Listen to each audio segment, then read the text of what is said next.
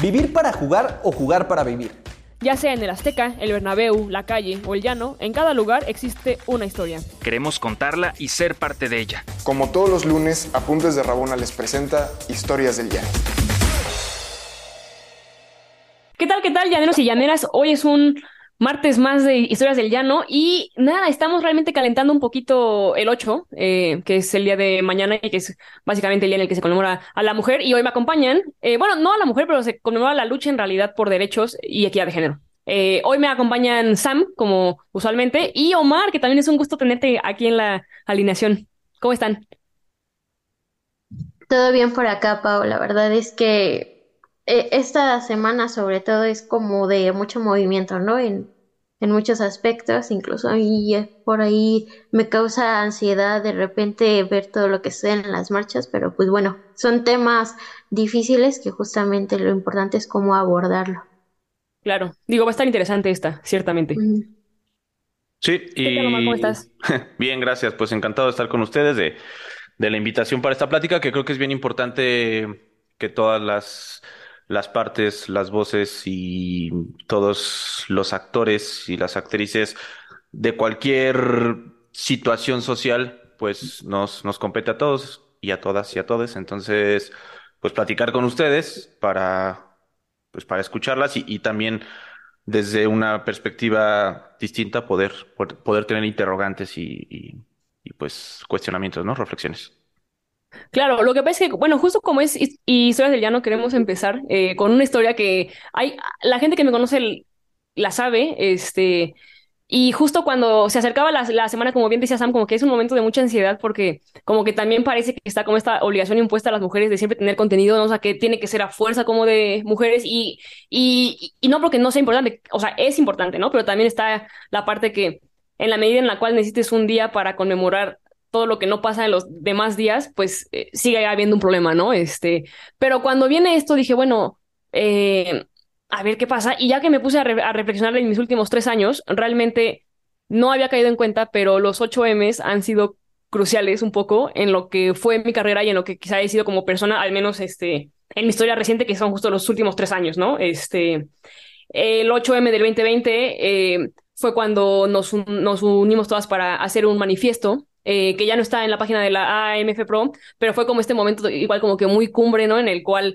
por primera vez todas eh, las jugadoras de todos los equipos, salvo Cruz Azul, porque Cruz Azul justamente no estaba incluso ni siquiera en esas juntas, eh, pues al, al, unísono subimos este manifiesto que luego vamos a, a, reflexionar un poquito, este, como para ver si sí se... Bueno, bueno, para realmente ver cómo vamos, ¿no? Porque tenía cinco puntos ahí, ahí este, claves, ¿no? Y luego el siguiente año este, con Pachuca, tengo esta, pues sí, es, es una genuina historia del llano de qué pasó en un 8M, que realmente no fue un 8M así exacto, porque fue en la jornada alrededor de esta fecha. Eh, nos tocó jugar también contra Cruz Azul en la Noria. Eh, esa vez eh, era 2021, todavía estaba Toña como, como entrenadora.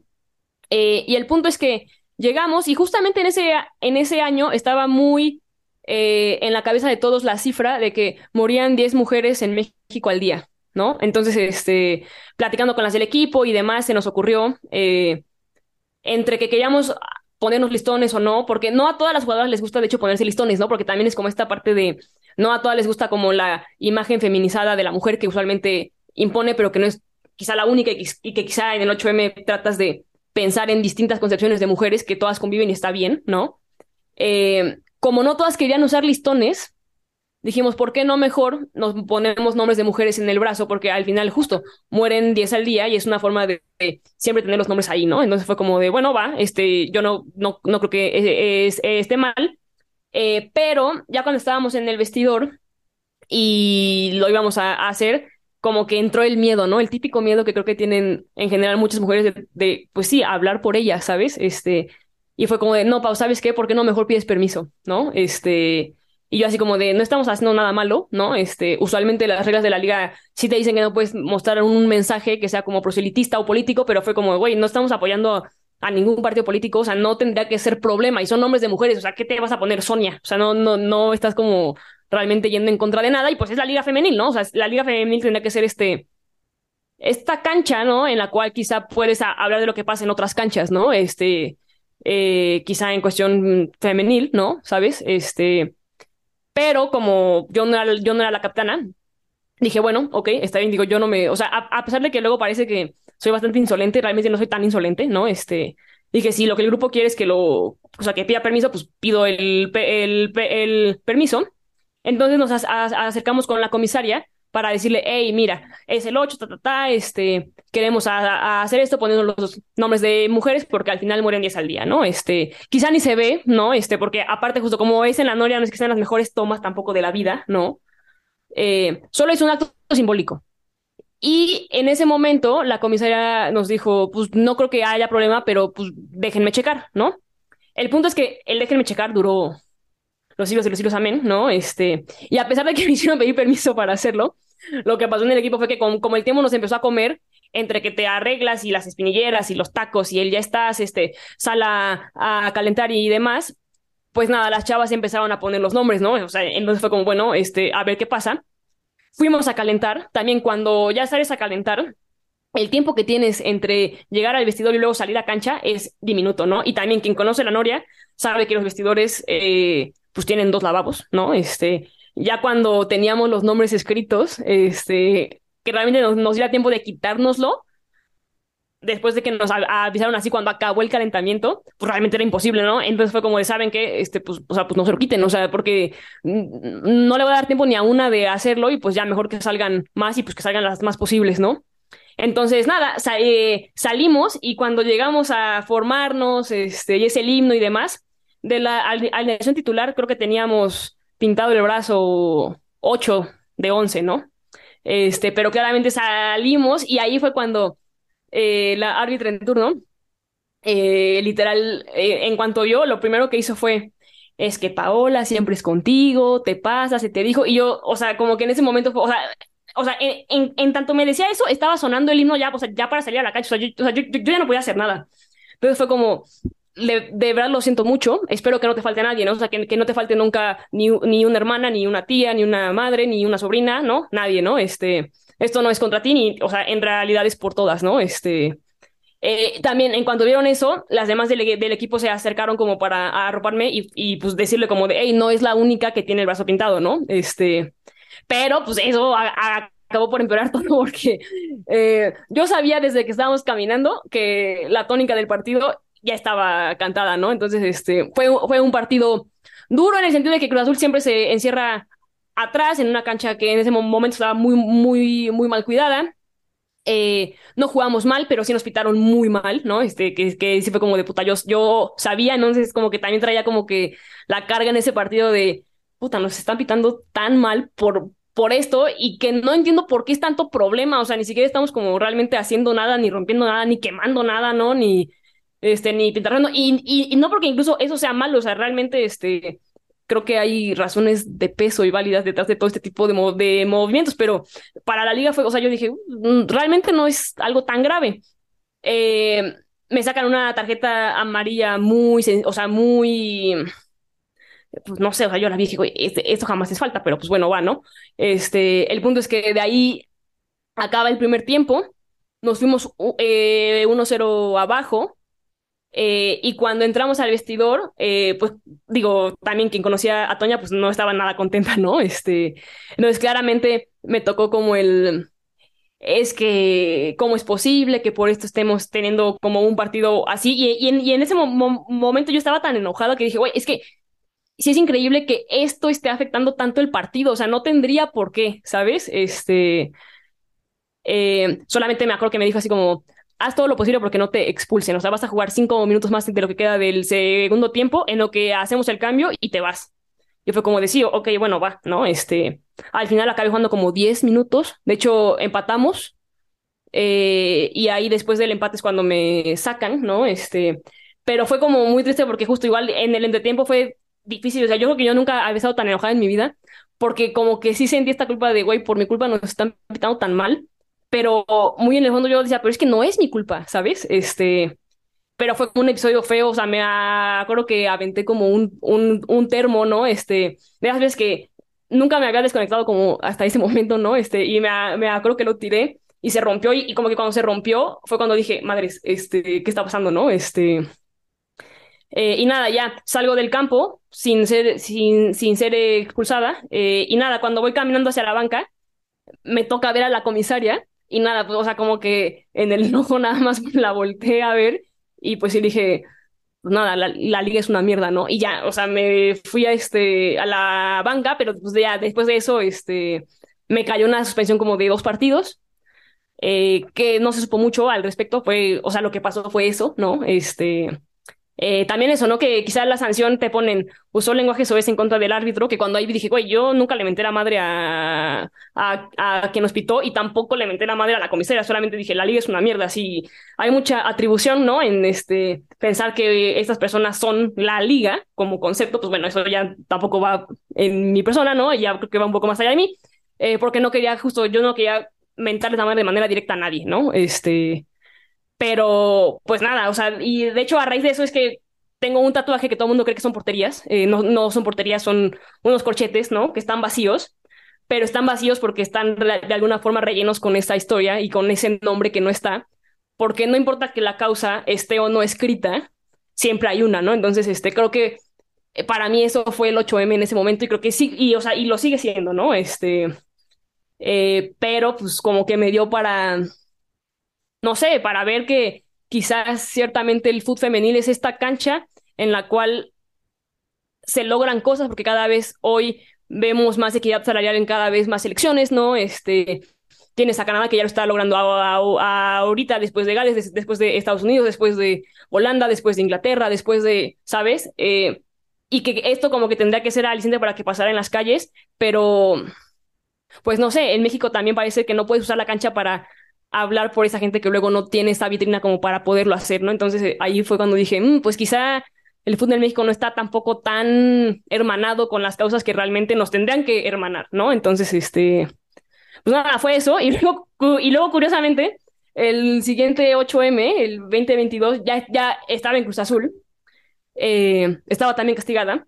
Pero como estaba castigada y, y el entrenamiento de la 18, eh, no se empalmaba con la marcha porque era más temprano, porque las, las mandaban a la una a la cancha de sintético eh, con más sol y lo que sea. Eh, salimos temprano y pues nada, este, pude, o sea, pude ir a la marcha, que es una cosa que como jugadora es la única vez que lo puedo hacer y que quizá es raro porque eh, ves tantas iniciativas tan padres como el 9 de marzo que hay gente de la barra que toma ciertas partes del centro histórico para jugar, ¿no? Este, y este tipo de apropiaciones igual, o sea, al final de derechos y de espacios, creo que no tendrían que estar tan alejadas de la cancha y que quizás sería padre ver también a más jugadoras yendo a este tipo de cosas, ¿no? Este, porque si nosotros jugamos y también tenemos como el reflector que tenemos, creo que también tiene mucho y muchísimo que ver con la gente que de a pie siempre está peleando por nuestros derechos y que es usualmente la gente que sí va a marchar o que está eh, siempre viendo cómo mejorarnos en cuestión de protocolos, ¿no? Y eh, derechos en otras trincheras, ¿no? Entonces, eh, nada, me encantó y pues fui.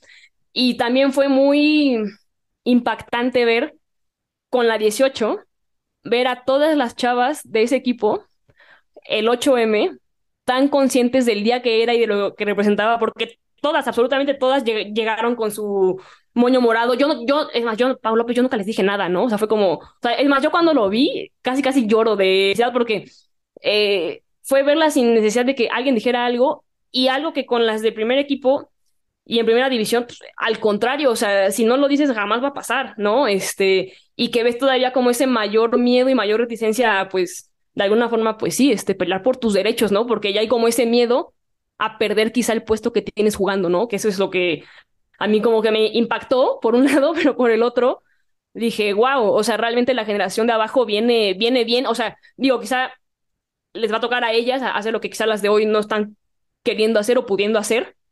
Pero, pues nada, o sea, eso es lo que creo que ha sido el 8M, ¿no? Alrededor de quizá mis últimos años de vida y pues que está ahí. Además, Pau, eh, esta, la verdad es doble moral de la liga, ¿no? De, de cómo quieren representar o este, conjugar las problemáticas sistemas sociales, pero a su forma, ¿no? O sea, cuando fue el 2020 en el partido de Pumas América Varonil, que fue varonil, un viernes por la noche, eh, saltaron al campo con el plantel femenil. ¿no? A entonar el himno. Y ahí tenían los números con morado, entonces ahí sí es, este, ah, sí nos subimos al tren del 8M, pero una problemática que es en la liga femenil, que es todavía más, al final es político, no, obviamente no rozando en, en, supongo, en los estatutos que tendrá por ahí la, la federación, pero sí es un acto político porque están levantando el voz por una causa sobre todo que tiene que ver con el fútbol femenil y la forma de visibilizarlo entonces la liga sí se suma a estos trends a su forma, ¿no? Y, y, y como quiere y, y, que pues de repente como que sí tiene este doble discurso de, ah, si, no, si apoyamos, si estamos conscientes de la causa, muchos equipos lo hacen, Pumas lo hace, pero digamos, antes de, de ese partido de Pumas América Varonil, antes no había jugado el equipo femenil en esa cancha, ¿no? O sea, fue hasta una semana después que Pumas femenil recibe a Cruz Azul, ¿no? Y por claro. una acción de, del gobierno del Estado de México, ¿no? De, de un festival con, con, el marco del 8M, ni siquiera por decisión propia de, del equipo, no sé, de la UNAP, que al final es su estadio, o sea, esta injerencia de, de otros ejes, otros actores que tienen que ver igual ahí en el fútbol, más allá de los propios clubes, más allá de la liga, de la federación.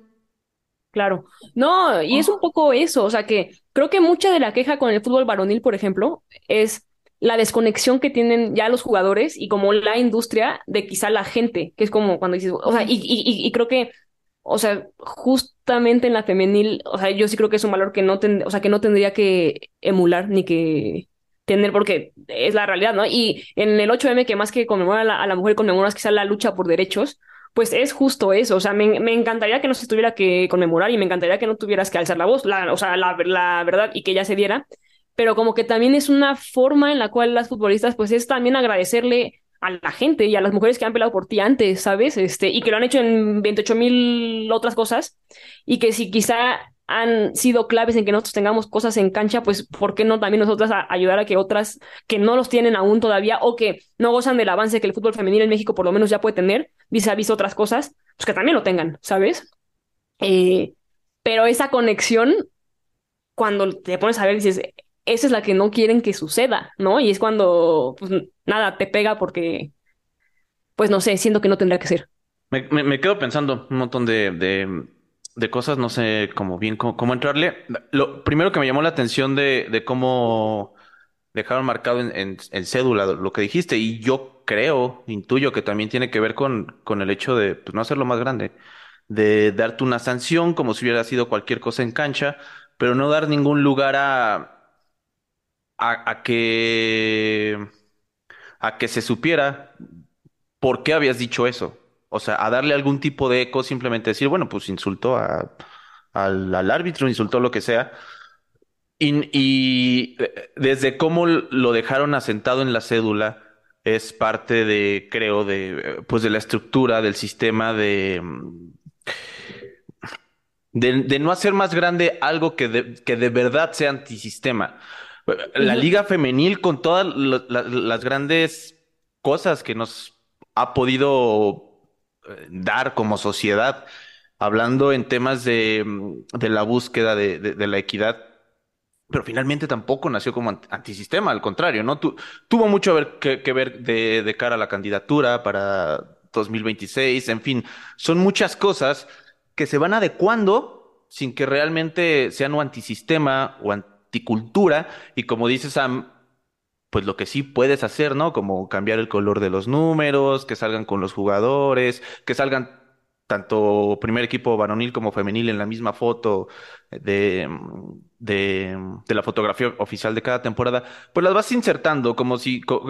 No quiere decir que no tengan un significado, porque sí lo tienen. Y, y más allá del significado que da el mensaje, es el significado, creo, que, que tenemos las personas que recibimos ese mensaje. Y entonces cómo lo podemos interpretar y cómo a partir de ahí po podemos entonces sí generar ciertas expresiones, es como ahorita la, la palabra que estoy diciendo, antisistema o más pro de, de, de, llegar a, de ir realmente más en esa búsqueda de la equidad. Creo como les decía, como que me revolví mucho con, los pensamientos, pero me llamó mucho la atención eso, porque, por- porque ustedes mismos mismas lo decían, pues no se supo mucho, hubo un comentario de, de Marion Reimers en alguna transmisión, pero porque había una cercanía contigo, por lo mismo de apuntes, que Marion colaboraba aquí, pero más allá no, no se hizo pues gran ruido, cuando realmente fue una situación que sí creo que si se retoma en ciertos espacios, en las propias redes, sí podría detonar de una manera importante por la naturaleza de cómo fue, pero se mantuvo como que muy por debajo, no se le dio más, más voz, más eco, como decía, pero creo que eso es como parte del, de, del monstruo que es el sistema en un montón de cosas. Me, acuerdo mucho, yo, yo estuve en el, en TEC y no sé si la gente habrá visto el documental de Hasta los Dientes, de los dos estudiantes que asesinaron en el TEC de Monterrey, Campus Monterrey, y cómo la institución, justo para nos, para, para seguir el sistema, para proteger su nombre, para proteger su prestigio, sí colaboró para construir la mentira que se dijo al principio de, de, de que eran sicarios los dos estudiantes que mataron. Y esa misma institución, cada que era aniversario, en es- yo, yo estudié en Campus Estado de México, pues hacía un homenaje medio, pues bien chafa a- alrededor de los estudiantes, ¿no? Se, se les mencionaba, o sea, un, un, un homenaje a la bandera de lunes en cualquier primaria tenía mucho más solemnidad y mucho más importancia. Claro. Y, eh, pero como que la institución de alguna manera sentía que, que cumplía con lo que tenía que cumplir, con decir sus nombres cada año, pero la misma institución realmente eh, protegió una situación que era totalmente, mm, pues que no debía ser, ¿no? La, muerte de sus dos estudiantes, de, su matrícula. Entonces, a, lo que voy con este ejemplo, que pues la liga, eh, eh, la la misma liga femenil en, en muchas ocasiones, en la gran mayoría, si, si, si, si en medio tendrían que pisar algún callo de lo que sea, no van a, a tener un posicionamiento realmente fuerte para, para construir la, mm, más equidad, más oportunidades, etcétera, etcétera. Entonces, cre- creo que, y, pasa en la varonil y pasa en todos los sistemas de todo en nuestro país como la violencia, con el caso de lo que decía el TEC. Entonces creo que es algo bien complicado. Es, repito, eh, luego pienso esa palabra, ¿no? El monstruo al que nos enfrentamos, que, que es el sistema en un montón de sentidos. Como cuando van a hacer unas elecciones, eh, hay uno y otro y otro candidato, pero finalmente todos son ramificaciones de ese mismo monstruo. Sí. Y aquí pasa lo mismo. Entonces es bien complejo. Por eso acciones como la que tú tuviste en ese momento con tus compañeras eh, tienen mucho valor, tienen gran valentía y las repercusiones son, son muy graduales, pero bueno, ahorita lo estamos viendo, ¿no? Cuando nosotros éramos, éramos pequeños, incluso ya de adolescentes, no sé, 15 14 años, el, el 8M todavía no tenía para nada la, la fuerza y el impacto que tiene hoy. Entonces sí es muy importante, pero sí es bien complejo poder, poder enfrentarse a esos monstruos sistemáticos que hay Claro. y a veces es bastante desalentador, pero de cualquier forma sí creo que, que estas acciones tienen una importancia brutal y lo que decía hace rato, eh, sobre todo las personas que recibimos esos mensajes en la medida y la forma como podamos replicarlo y en nuestros círculos y en nuestras redes poderle, po- poder- poderle dar voz, creo que tiene gran importancia y, y al menos yo personalmente es a lo que trato de, digamos, de aferrar, de aferrarme, ¿no? Porque sí estamos ante un monstruo Sí. y unos monstruos enormes.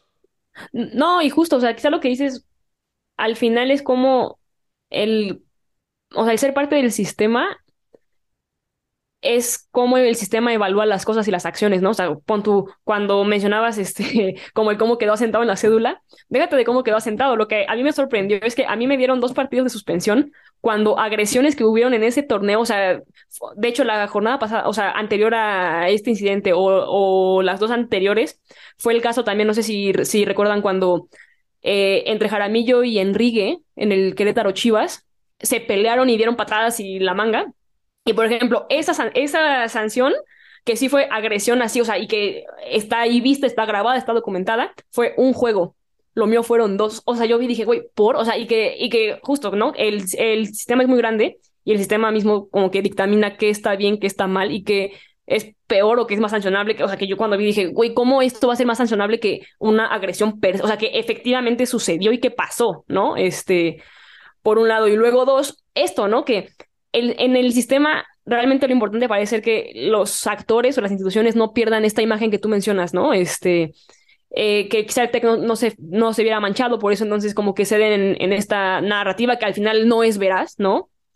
Cuando justo quizá lo que el 8M quizá le dice a las, a las instituciones y que creo que sigue sin quedar claro, es que lo que realmente las mujeres quizás necesitan para conmemorar esa, esa lucha no es que sigan guardando su imagen, sino es que efectivamente haya un acto de aceptación de errores y, de, y que después no se enmiende, ¿no? O sea, es cuando dices, por ejemplo, eh, la liga puede poner 28 mil uniformes de 28 mil colores, ¿no? Para la causa que sea, ya sea la azul del autismo, este, ya sean los, los números de la comunidad pues, eh, pues LGBTQI+, ya sea eh, algo para el 8M, ¿no? Pero realmente si quisieran eh, como realmente hasta limpiar su imagen, si lo quieres ver así, es por qué no hacen una conmemoración explícita, por ejemplo, del, del TRI del 71, así público en cualquier partido, o sea, que es justo, o sea, es que al, al final sí es distinto, o sea, no es, no es una limpieza vil de imagen como de, ah, sí, apoyo a las mujeres, sino es como, ah, o sea, acepto que la regué y por ende entonces trato de enmendar lo que hice hace años, décadas, pero que al menos tengan esto, porque si bien ya no puedo cambiar el pasado, al menos puedo dejar patente que estuvo mal y que entonces a partir de hoy tiene que ser distinto. Pero eso, eso es lo que todavía no pasa y que cuando quizá las mujeres lo demandan, es lo que es muy conflictivo porque ninguna institución como que quiere realmente admitir eso cuando creo que no está mal, o sea, todo mundo comete errores, o sea, todos, cualquier persona, cualquier institución, cualquier lo que sea, eh, pero es peor error eh, hacer como que no pasó nada o como que nunca lo fue, ¿no? Cuando, o sea, cuando realmente pues, sí, podrían simplemente también abrazar los eh, errores, cerrar, enmendar y cambiar, pero, eh, o sea, ese creo que es el mayor mensaje en un 8M que creo que aún no queda muy claro. Además, otra de las cosas que, que se ve justamente con este caso, pero yo siento que ha de ser, ha de haber sucedido con otras causas y a lo mejor en en otras anécdotas de la propia liga femenil, es en, en el aspecto en el que tú antes de, y, tu equipo antes de, de salir con los nombres, pediste permiso, ¿no? O sea, esta forma de tengo que pedir permiso por hacer una un acto eh, casi casi como oye puedo salir a manifestarme y es muy similar a lo que hubo en el primer 9M que fue el día sin mujeres que fue como un experimento de prueba y error, porque creo que este año al menos no he visto como la campaña tan tan masiva como fue el primero, el del 2020, porque justamente, o sea, empezó eh, el 8M, salimos a las calles, pero el 9M es un día sin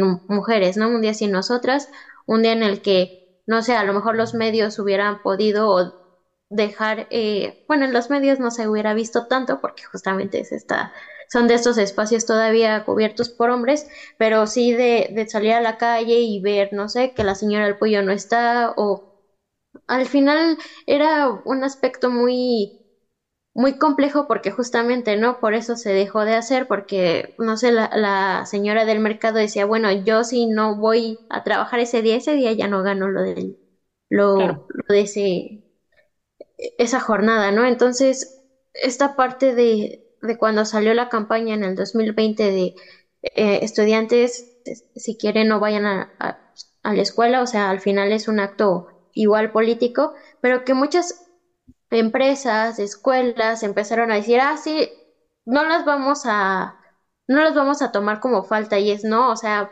ponme la falta porque es como si yo no hubiera estado ese día, ¿no? Y entonces ya empieza otra vez este juego de poderes de no, no estás faltando, yo te estoy dando permiso de faltar, o bueno, no, no me estoy manifestando, no, yo te estoy dando permiso de salir con nombres de, de, mujeres, ¿no? Entonces sí es algo muy complicado y que creo que ya en México, al menos este 9M, eh, ya no se va a hacer, porque además eh, al final sigue siendo estas partes de, de privilegio hasta de clase, ¿no? Entre mujeres de decir, bueno, tú estudiante incluso de la UNAM, de, del poli, puedes hacerlo, pero pues no sé, una señora que vende comida corrida, pues ya no es lo, ya no gana lo de ese día, ¿no? O sea, al final es, es una forma, una forma interesante de, de hacer notar cómo sería una vida o cómo sería un día si, si, no sé, si alguien estuviera desaparecido o tal, pero pues también cae en este juego de, de, no sé, un equipo diciendo, ah, sí, pueden faltar las futbolistas, no, es que no te estaban pidiendo permiso, era así el acto, ¿no? Claro, no, eh, al final es, o sea, sí es complejo, ¿no? Y justamente es chistoso porque creo que las mujeres como que están obligadas a pensar en todos los escenarios, ¿no? Que es un poco eso, ¿no? O sea, bueno, pensar en si te quieres manifestar, en si puedes o no faltar, en si puedes esto, y que, y que esa, esa obligación que las mujeres tienen de pensar en cada escenario, quizá luego con los hombres no pasa, ¿no? O sea, que es un poco eh, como el sistema usualmente pues no los ha hecho cuestionar este tipo de cosas, pues no pasa, ¿no? Digo, cada vez yo creo que, también hay más aliados y demás, o sea, y, eso es padre, ¿no? Y tampoco se trata de que no estén porque al final el mundo no es como que funcione y tienen que estar, pero eh, justo esto, ¿no? El, el que no sé si la libertad es un poco distorsionada, ¿no? Porque justo eres libre hasta que te dan permiso, ¿no? O este, sí puedes hasta que yo pienso en que puedes hacerlo, ¿no? Este, y si, y si viene al revés, entonces es un acto de rebeldía, es este, es, es quizá este vandalismo, ¿no? Eh, que sí, que, pues, que se vive quizá de manera constante. Creo que cada vez es menos y cada vez somos más conscientes. En general, eh, no sé, el 9M, no sé si podamos faltar o no, pero hay, van a haber retas, ¿no? Ahí en el centro, o sea, digo, vi, vi que las de la barra pusieron este, ahí este, como una convocatoria para la gente que quisiera ir. Creo que si quieren jugar foot el 9M y pueden faltar a su, a su chamba y o no pueden y lo van a hacer, ¿no? Ahí hay como un espacio.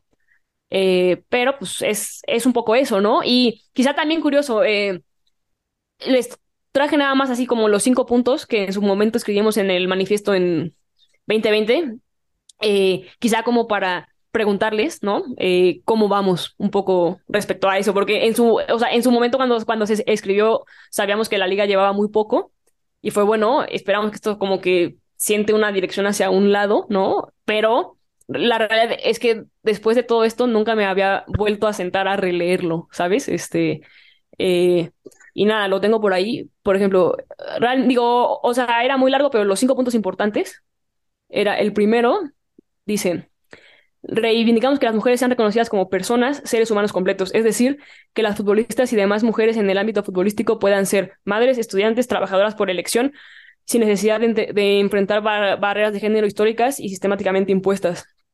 Eh, pues nada, que quizá hoy en día cada vez es más difícil ser jugadora y estudiante, que eso ahí también lo dejo. No sé qué piensan al respecto. Pues hace poco lo veíamos con Scarlett Anaya, ¿no? Digo, Stephanie Anaya que, decía tuve que parar mi vida unos años, dos años de, de mi trabajo para poder ser futbolista, ¿no? Porque no le daban los tiempos. O bueno, ella, ella ya tenía más años, dijo que tenía como veintitantos, y, sí tuvo que parar por, por el tiempo que tenía que dedicarle al fútbol eh, profesional y que después al final también esto la orilló a, a, a a darle estabilidad a su vida, salir del Atlas y dedicarse ahora a lo que le gusta. Digo, por otro lado, eh, a Sumi todavía no la traigo, pero eventualmente la traeré. Sumi, Sumi Gutiérrez que juega en Bravas, es madre, ¿no?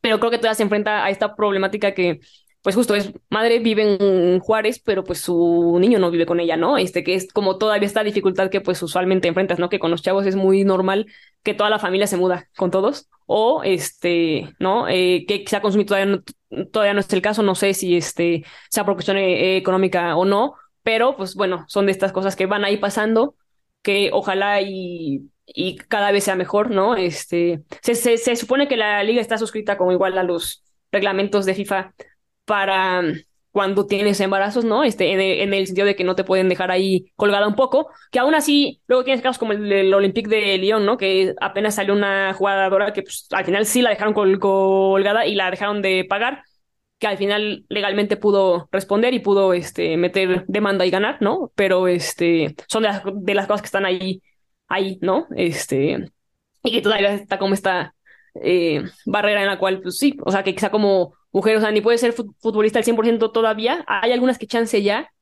pero quizá la gran mayoría no, y aún así tampoco puedes hacer lo otro sin que esto como que choque con esta imagen. Mm, ¿Me, me, recuerdas, Pau? El, manifiesto fue, fue redactado por la propia liga, por las jugadoras. No, el manifiesto, el manifiesto fue la primera vez que todas en existe la AMF Pro, que es como, bueno, no es, no es un sindicato como tal, pero es una organización que en teoría defiende y representa a los jugadores y las jugadoras de la liga.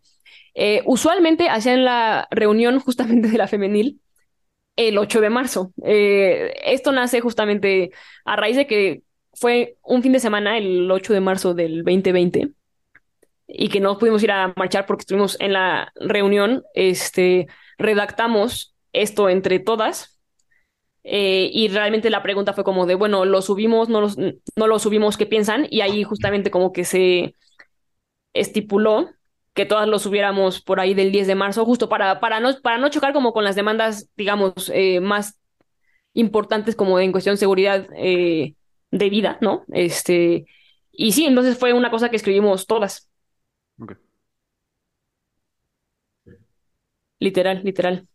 Bueno, si quieres te damos el punto 2. Sí. Omar. Dice, pedimos que la industria del fútbol y todas las personas que participan en ella dejen de ver quién juega, quién transmite, quién comenta, quién dirige, para enfocarse realmente en cómo juega, cómo transmite, cómo comenta y cómo dirige. Pues el valor de las acciones viene del significado del deporte mismo, no de quién las lleva a cabo. Creo que en ese todavía hay, se tiene que trabajar, pero porque esa responsabilidad a veces cae mucho en los medios, ¿no?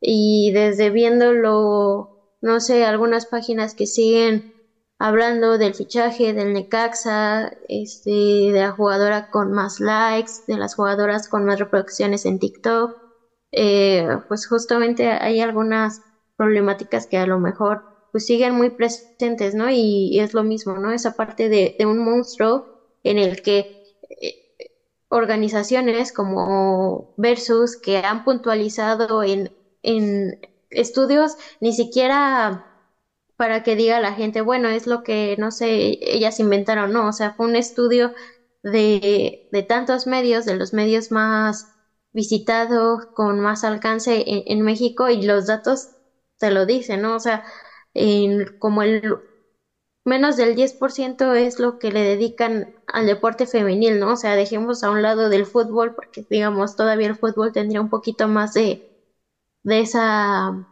de ese alcance de, de esa cobertura pero pues sí le dedican esos espacios para hablar de del fichaje de, de, cualquier equipo que ni siquiera es culpa de la jugadora sino el enfoque de cómo cómo es pues al final ellos siguen quedando a deber no y, o sea la liga ya va para seis años siete algo así. Seis.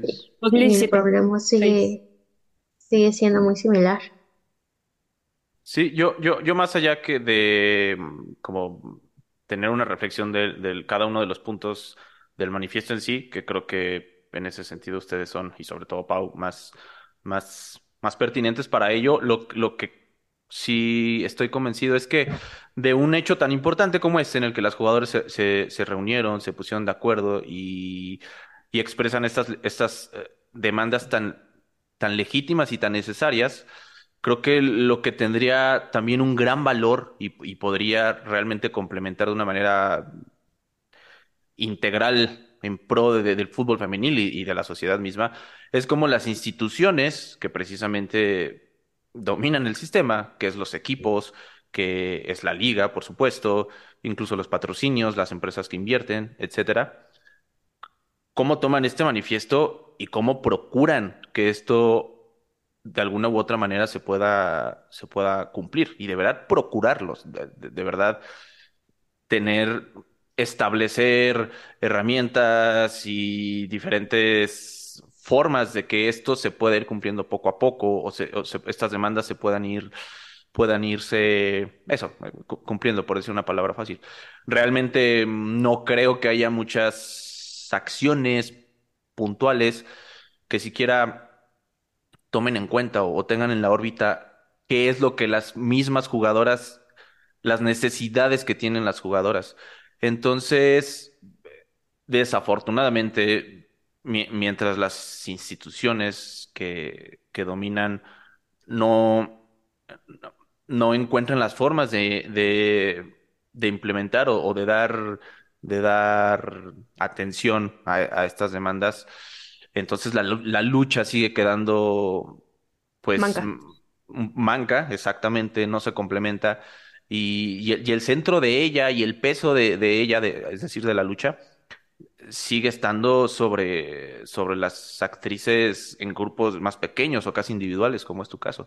Entonces, pues eso es muy complejo, ¿no? E- e- Es lo único que quería comentar, ¿no? Independientemente como de, de- de los puntos que, que, repito, yo no soy quien para, para calificarlos, simplemente los leo y por supuesto me hacen todo el sentido del mundo, pero pues es eso, ¿no? Que, que estaría, sería muy bueno que poco a poco algunas de estas, de estos otros entes pudieran decirnos cómo le van a brindar o, o- o cómo van a, no brindar, cómo van a hacer que junto con las jugadoras esto Claro. se, se pueda, se pueda realmente ir haciendo tangible cada día.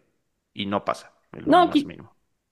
quizá que es un poco lo que, o sea, lo que, lo que menciona, o bueno, lo chistoso es que justo yo tenía anclado este manifiesto a mi Twitter y ahí todavía está. Eh, pero estaba en la página, por ejemplo, de la AMF Pro y la realidad es que el link ya está roto, ¿no? O sea, que, hay- o sea, yo cuando, bueno, me tardé como en darme cuenta de eso, pero cuando lo vi es cuando dije, "Mm, o- ok, o sea, al final en el sitio donde estaba y que, se, y que podía ser como una vitrina ish, institucional ish, pues ya tampoco está, ¿no? O sea, y dije, "Mm, eh", y sí, o sea, y como quiera, quizá el no tener esto como ahí, o sea, digo, no es como que lo tengas que tener tatuado, ¿sabes? Pero el no tenerlo ahí como, como faro porque al final quizá es eso, que las voces de las jugadoras pues no, o sea, no se busca que tengan ese peso. O sea, no quiere decir que no lo tengan porque lo tienen. El detalle es que pues justamente para no tambalear un poco cómo está armado todo, eh, se quita un poco ese, ese reflector, ¿no? O sea, quizá pon tú de las, de las luchas pendientes que sí se pueden desprender a raíz de esto y que no ves que todavía pase algo. Por ejemplo, protocolos de acoso, ¿no? Este, apenas se dio el caso de Camberos, que, pues, o sea, que, no es el único, ¿no? Se le añade al de Greta, y que ves que sigue pasando, que sigue pasando, y que sigue, y que los clubes se posicionan y ayudan eh, con mensajes, ¿no? Este, a sus jugadoras, pero pues, güey, pues pon un, pon un protocolo. O sea, bueno, uno interno, que no sobra, eh, y dos, también quizá en cuestión aficionados, ¿no? O sea, hay, hay protocolos, ¿no? Como para eh, justamente proteger a la, a la gente, ¿no? Este, o no sé, por ejemplo, igual en, en algún punto también lo que se decía y lo que se mencionaba también en el manifiesto era, habría que buscar hacer de la femenil un negocio que no tenga que depender económicamente tanto de la varonil, ¿no? Que eso pues tampoco todavía lo ves, o sea, ya cada vez igual hay más intentos, ¿no? Este, ves cómo clubes han hecho alianzas muy fuertes con ot- otros clubes en otras partes del, del, del mundo, ¿no? De hecho, este 8M, si no me falla, juega América contra el Angel City. Eh, pero es, a- a- así como tienen ya como estas colaboraciones en cuestión imagen y vitrina que está, que, está bien y está padre porque más allá de la imagen y, vit- y vitrina está bien que las jugadoras del América jueguen con, juga- con jugadoras de fuera, ¿no? Este es el bueno. Eh, cómo sabemos que económicamente está lucra- o sea, eh, al final está sirviendo, porque realmente creo que lo que se pide es un poco esa, esa información, porque tampoco se, se trata de pues seguir siendo como un bicho parasitario de un negocio que no es tuyo. Es como, güey, el, el punto es generar, va, pero pues también cómo sabemos eso, ¿no? Este, que quizás es como la otra que yo dejaría ahí, ¿no? Este, que quizás eso, se, demandar información para poder caminar juntos y no pensar que siempre es una lucha, porque no tendría que ser una lucha siempre. Y, y- en este caso en, pa- en particular, de, de lo que mencionas, el, el tema económico y redituable, el, fútbol femenil, pues no solo se enfrenta al tema del, desde la perspectiva de género, sino también a todos los otros o a la gran mayoría de las otras situaciones que generan que el fútbol varonil, por ejemplo, pues tampoco sea del todo autosostenible en todos los sentidos. Sí, sí, o sea, eh, sí es el, se dice mucho, ¿no? Que cuando generan lo que generan los hombres, digo, claro, las cantidades son distintas, pero hablando particularmente del fútbol mexicano, las, los tres equipos más poderosos económicamente, que es América, bueno, primero los de Monterrey, aunque creo que el último estudio y otra vez América, bueno, en el valor de sus plantillas, América, Monterrey y Tigres. Los tres son, son equipos que están absoluta y completamente respaldados por y financiados por empresas de un gran poder que su negocio primario no es el fútbol, ¿no? El caso de Monterrey es FEMSA, Tigres es la cementera y, y, América Televisa. Entonces, el, el crecimiento económico que pueden tener los equipos más poderosos en México difícilmente obedece de manera directa a lo que están generando futbolísticamente. Creo que en México, si acaso Toluca, creo que es el único equipo que realmente vive de sí mismo, pero tenemos un montón de equipos con, con deudas enormes. La expansión que de alguna manera sí se ha reestructurado un poco, pero siguen sin poder ascender porque en teoría no cumplen con, con los requerimientos económicos y de un montón de cosas desde hace toda la historia de México, por los últimos 30, 25 años, equipos desaparecen y desaparecen y desaparecen y desaparecen y vienen dueños y vienen dueños y vienen dueños, porque realmente tampoco es, claro, las cantidades son, son, son mayores y, y, y son más grandes, pero de cualquier forma, tampoco, tampoco es verdad que el fútbol varonil por sí mismo sea totalmente sostenible en todos los casos. Hay, hay muchas cosas, hay mucha corrupción, hay mucho dinero que viene de aquí, que viene de allá. Lo vemos en equipos igual de nivel mundial como Barcelona, como Juventus, como Chelsea, todo lo que ha pasado en Europa con, con la irrupción del dinero árabe, los petrodólares. Entonces, sí también, y, a lo que iba es eso, es, es tener en cuenta que el, la encrucijada económica que representa en sí mismo el fútbol profesional y la industria y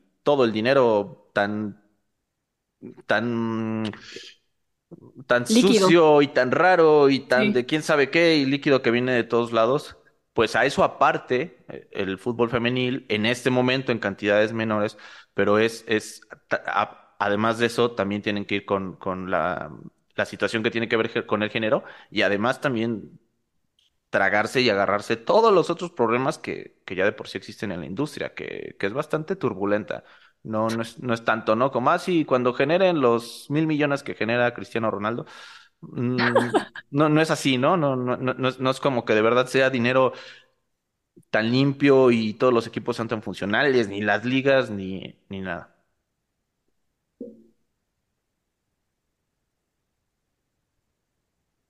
Y además que es una noción que pues justamente se comentaba en, en el último episodio de ida y vuelta con Mauricio Meshulam, ¿no? Y, y, ahí con Ricardo López, que por cierto lo pueden ver en nuestro canal de YouTube. Es el reflejo de muchas cosas, ¿no? De la sociedad mexicana, pues se va a reflejar en el fútbol femenino, en el, fútbol varonil, esas creencias, esas nociones que sobre todo en la gente que tiene más años difícilmente van a cambiar.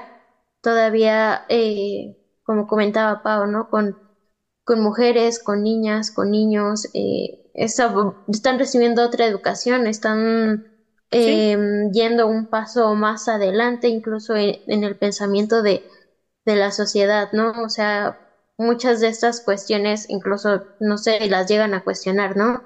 La, lo veo con, con la hija de, de, una gran amiga que se llama Cari, que ella tiene 15 años y entonces a esa edad yo no me veía preguntando no sé por qué eh, las jugadoras no reciben ni lo mínimo si están haciendo el mismo trabajo que, que mi futbolista favorito, ¿no? O cosas así, ¿no? Porque para iniciar, cuando yo estaba chiquita, pues no había liga, ¿no? Y tengo 23, o sea, ahorita ellas ya están creciendo con otras eh, nociones, con otras formas incluso de informarse, ¿no?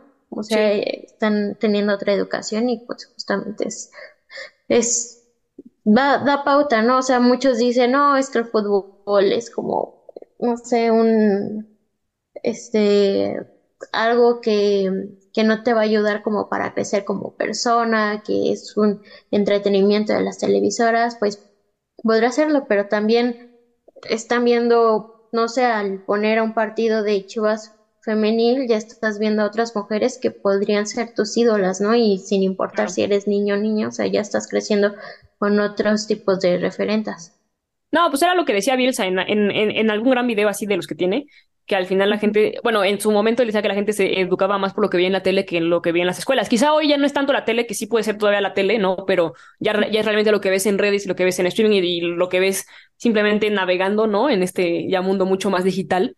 Eh, pero justo es eso. Y creo que en lo que sí creo que se ha avanzado algo hasta cierto punto es quizá en el lenguaje, al menos. O sea, eh, creo que ahí sí han tenido mucho que ver medios independientes y eh, que, han estado ahí al pie del cañón desde el principio, ¿no? Desde campeonas, desde futbolera, desde pamboleras, ¿no? Desde capitanas, desde cambio de cancha, desde eh, dale vuelta, o sea, un montón de organizaciones que sí, que, que realmente son eso, que sí han empujado porque al menos en cuestión cobertura sea un poco mejor. Aún hay cosas, ¿no? Por mejorar, como quizá este, el procurar que se hable quizá del partido y que quizá la, cobertura sea más seria sobre la femenil, pero al menos creo que en cuestión lenguaje, o sea, digo, igual, ¿no?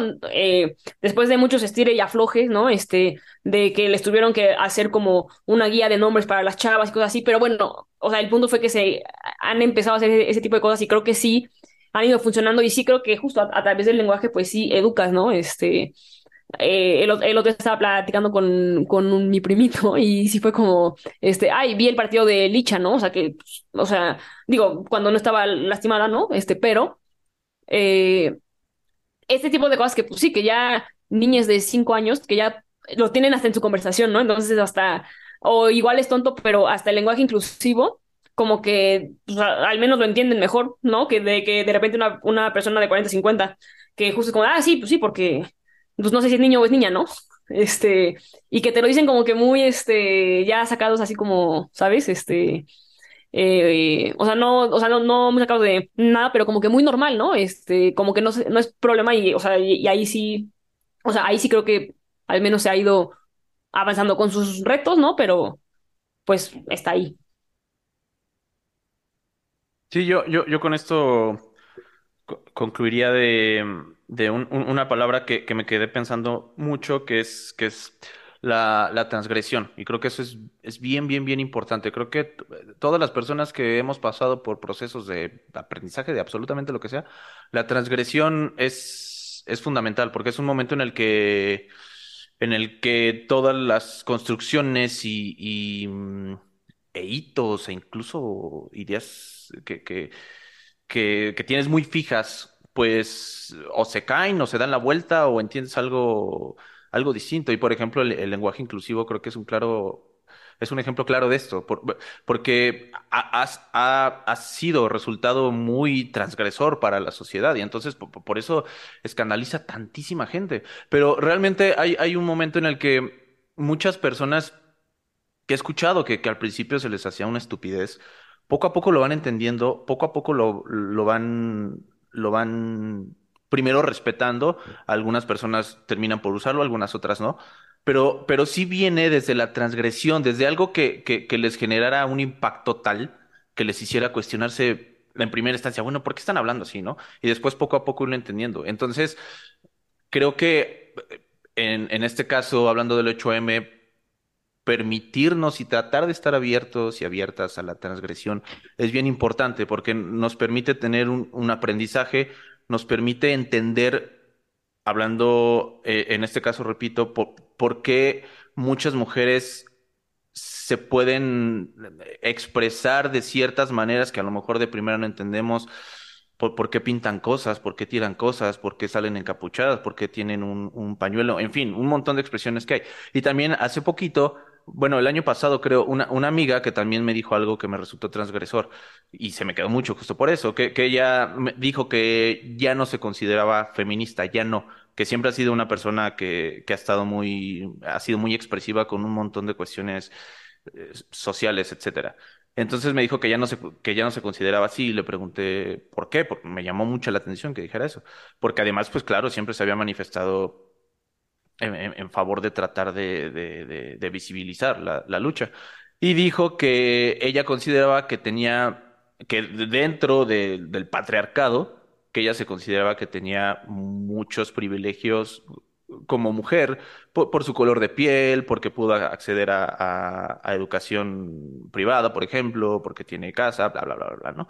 Entonces, que en este momento de su vida ella consideraba que también era importante, o sea, que no quería encasillarse, es la palabra que usó, como una mujer que era solamente feminista, sino que era una mujer que también quería empaparse y conocer y meterse de lleno en muchas otras causas que ella considera eh, que, que la balanza está totalmente hacia un lado eh, en, cosas sociales, ¿no? Como últimamente ha estado muy metida en, en, la, en el tema de la gentrificación, etcétera, ¿no?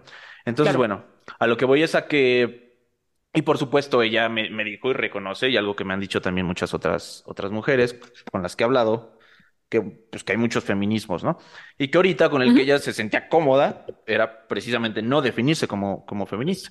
Pero repito, me resultó muy transgresor, pero también me hizo entender que, que, mm, que el no asumirte como feminista para nada quiere decir que no estés no solamente apoyando la causa y respetando, sino siendo activa con ella, pero que también estás teniendo una, una visión de otras cosas que por las que quieres luchar y por las que quieres alzar la voz.